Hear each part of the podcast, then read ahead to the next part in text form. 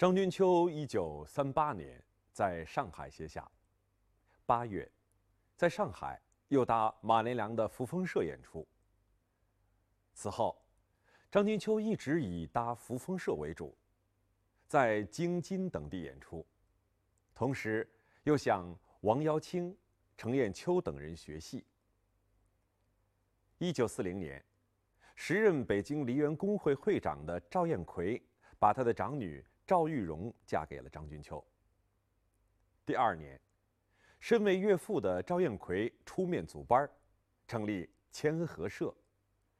赵艳奎任社长，以张君秋任头牌主演。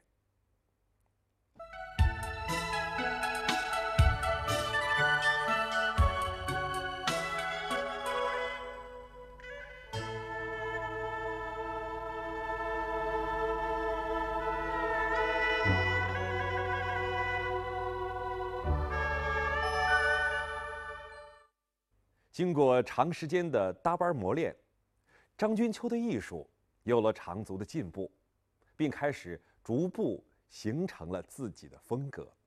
你比如说这个大灯店里头，什么先前只说他是花郎汉，嗯，到如今怎么怎么样，就那一句唱，他就自己就琢磨了一个新腔儿，这一变呢，就马上就得到认可，这底下就是流传上这样，但是他不敢在。轻易在那个 王耀庆这个师等于师爷那儿去说这事儿，就害怕师爷来说他，啊，说这哪能随便变呢？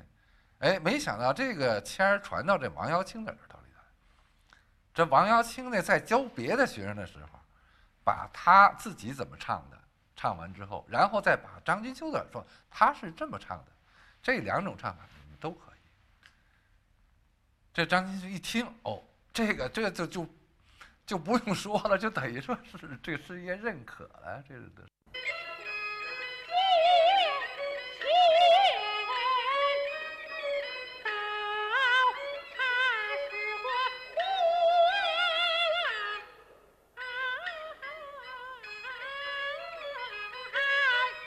受的益处最大，我觉得就是一个王耀庆王先生，他。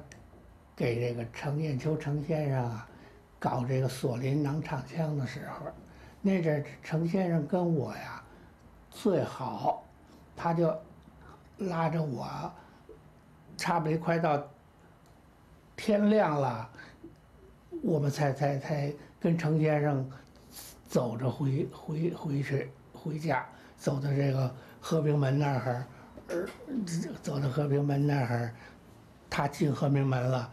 我进我这个护房桥这个这个四川营了，我回家了。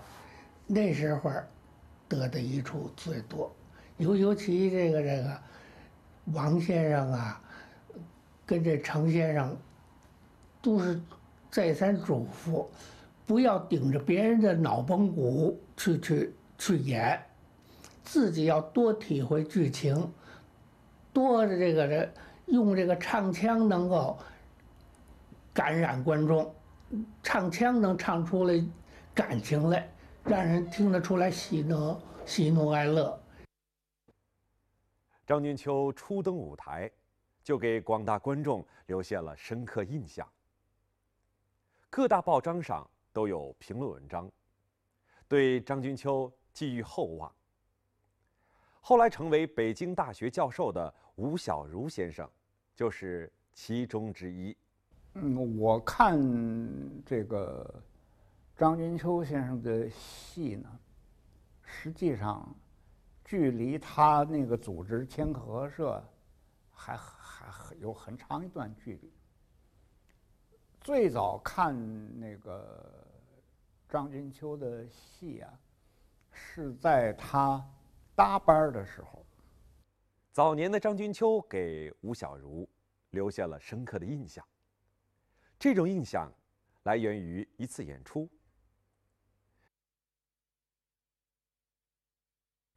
一九三七年，抗战开始，租界封锁，中国大戏院为了维持班底的生活，把马连良的扶风社请到天津中国大戏院。当时，二排旦角儿就是张君秋。我看这个看戏的过程之中，我我就发现呢，这个这个张君秋的戏码啊，有一点儿特别。除了跟马先生唱对戏以外，还有就是经常，呃，他唱的那传统戏之外，有一次贴了一出啊，叫《竹影记》。《竹影记》呢，就是说从病房演起，就是赵匡胤病危演起。后来这个君秋演这个戏，他就。改成全部贺后。可是那个第一次我看的时候，还叫《竹影记》。那除了骂店以外啊，那前边还有不少唱。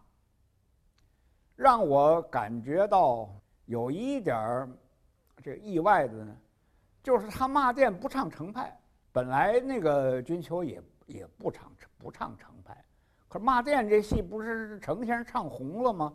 哎，他到了后头唱骂店，那是那个谁呀？李洪福的那个呃赵光义。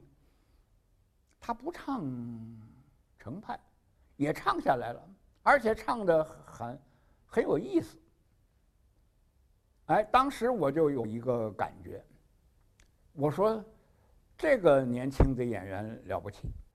吴小如在更多的看了张君秋的戏以后，大胆的指出。这个年轻的演员很可能开创一个新的流派。这个预言有幸被吴先生说中了。后来到了四十年代，他不给人家搭班了，自己组织千和社，就是说一个演员挑大梁，组织一个剧团，或者是组织一个戏班都要第一流的配角，而且是双上。老生开始用冠圣席，还有石慧宝。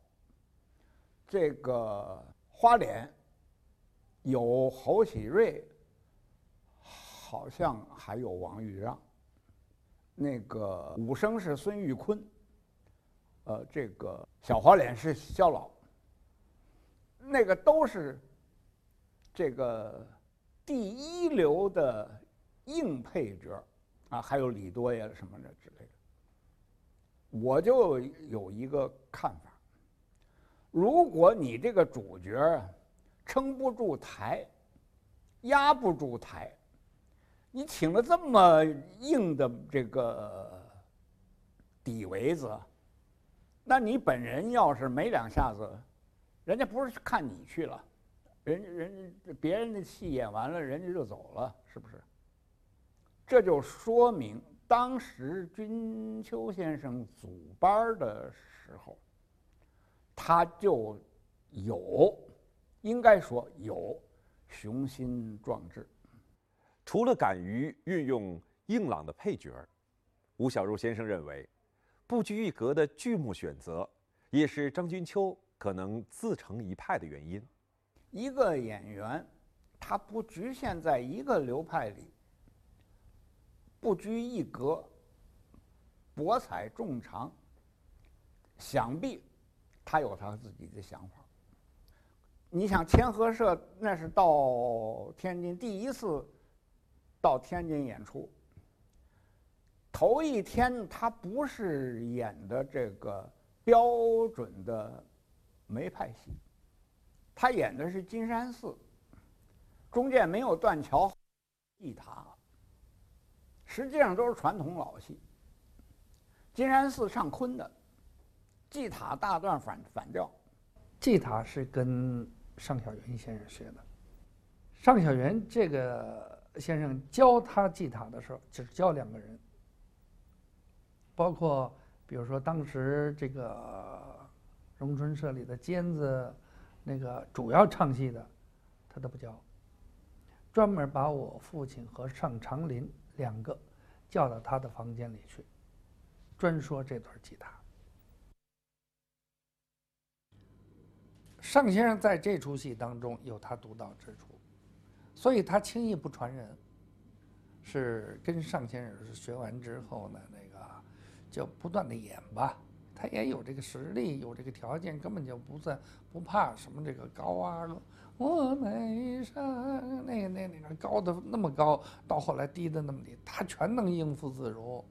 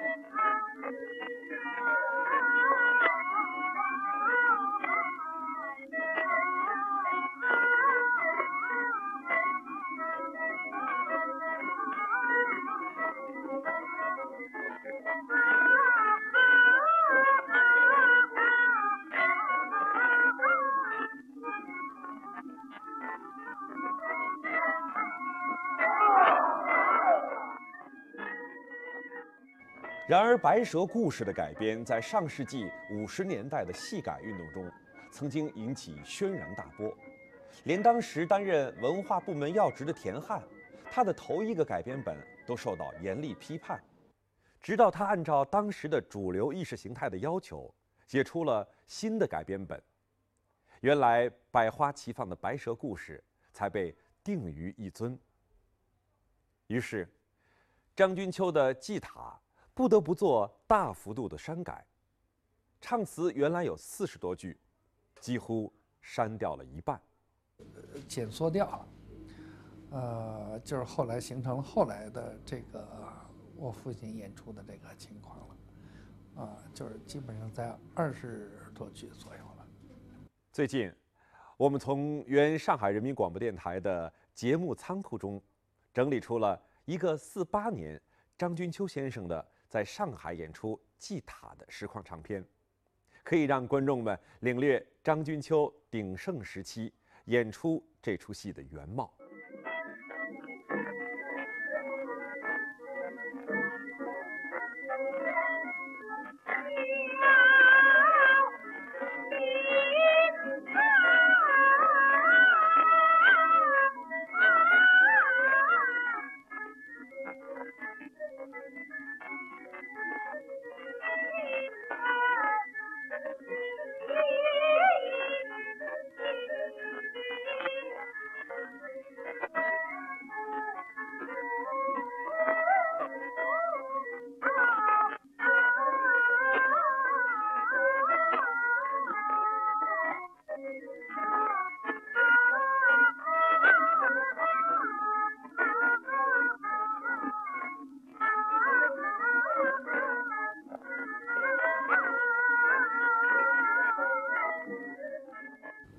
里边，唱腔和后来的不一样，有很多的不同，尤其在大腔上头，有很多不同。比如说什么，呃，黑风筝他本是娘的好友啊，什么他劝娘苦修炼，这个这个什么定会出头啊，什么还有什么的那那那几个大腔啊，这个都都都都跟现在不一样的，哎，非常好听。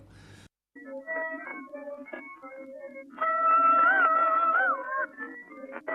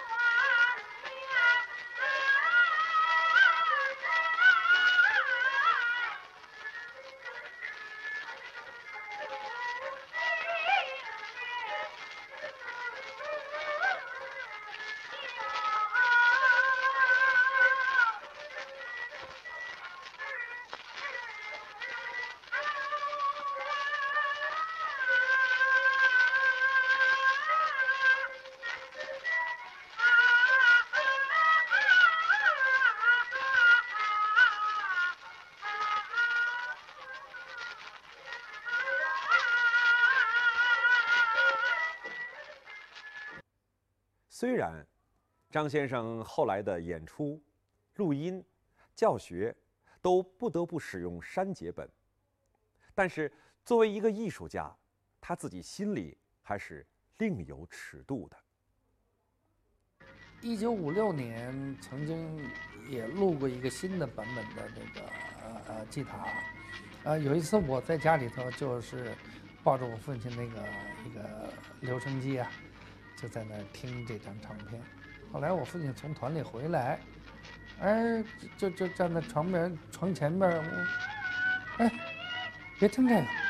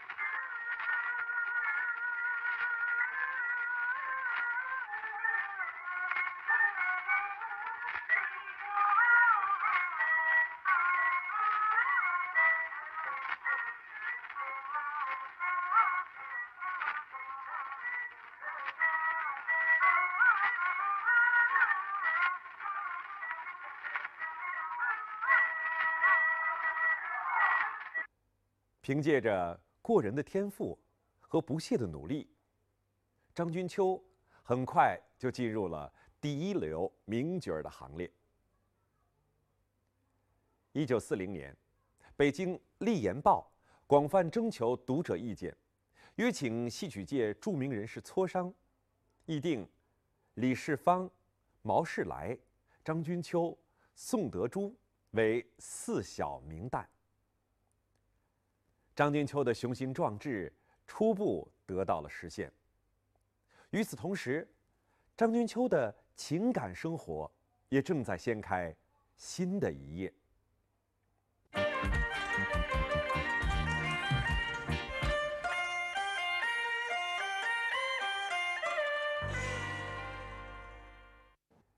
一九四三年十一月，张君秋率他的千和社又一次到上海演出。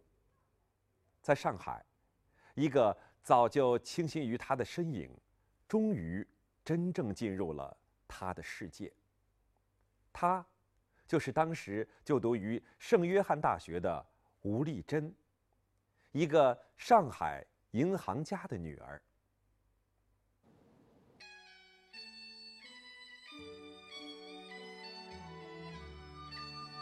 这就是吴丽珍当时的家。今天从房子来看，我们不难推想，这个房子的主人当年的富有和奢华。呃，外公、我母亲他们当时住地的那种，已经是大洋房了，啊，三层楼的大洋房了，有主楼、有副楼，有前面有花园、有停车位什么的，这种都很富有了。那么我母亲呢，生长在这么一个家庭当中呢，她是大小姐，所以后来到了这个，呃，我到上海去和这个碰到一些这个当年圣约翰大学出来的人同学，或者他是他的师弟，都管他叫做我们的大学学姐，啊，而且还有的呢，就是熟悉的人都叫她上海滩的。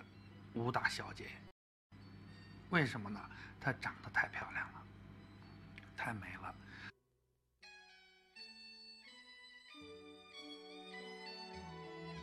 吴丽珍是圣约翰大学的校花，不仅有着令人羡慕的家世和美貌，也同样有着骄人的学业。老师对她都特别满意的，而且那会儿在家里。她又会游泳，又会打篮球，又自行车。漫长的岁月淡化了人们的记忆，即便是张君秋和吴丽珍的子女，对于他们母亲的往事，也仅能从前人的叙述中，勾勒出母亲当年的轮廓。啊，还有我的阿姨呀，嗯，他们都在美国，后来我们才见到的。啊，他们都跟我妈妈分开很多年了，但是呢，因为我妈妈是大姐，所以他们都很很尊重她，呃，说大姐是绝顶的漂亮，啊，绝顶的聪明，啊，而且呢，她的功课啊，她的学问非常的好。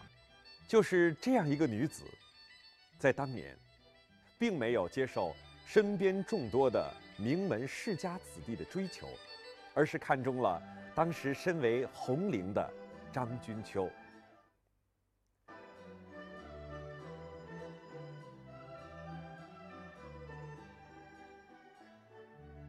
一般人并不知道，这段姻缘的起源，仅仅是在青岛的一次邂逅。我母亲和父亲第一次见面是在青岛。因为母亲那种家庭生活优越，他们在假期的时候都出去旅游的，啊，那么母亲他们呢，就一批同学啊，或者的这个我的阿姨他们就一起到青岛去玩儿。青岛住在饭店里，恰巧我的父亲那会儿到青岛去演出，哎，有的时候在这个饭店里就同住在一个饭店里了。在饭店里，有时候我父亲呢就在那儿，不管是说戏啊，或者是吊嗓子啊，叫什么，哎，就引起了我母亲的注意。哎，怎么这么好听啊？后来出出进进呢，哎，又有所遇见，哎，碰见，就好像就有这么个缘分，就也是大概这个年纪也在情窦初开的时候，这二十二十出头就左右，因为母亲那会儿在学校里风头太足了，但是呢，并不是说她多张扬，她不是那种张扬的人，哎，但是前后左右确实有很多追求她的人，她没有那个，都都都呃没有接受的，哎，就恰恰就在这么一个时期碰上了我父亲，哎，使他产生了一种这种这个爱慕的心情。青岛的邂逅，使得张君秋的影子在吴丽珍的心中扎下了根，同时也使他爱上了京剧。不过，他们两个人究竟能否走到一起吗？请看下周的绝版赏析。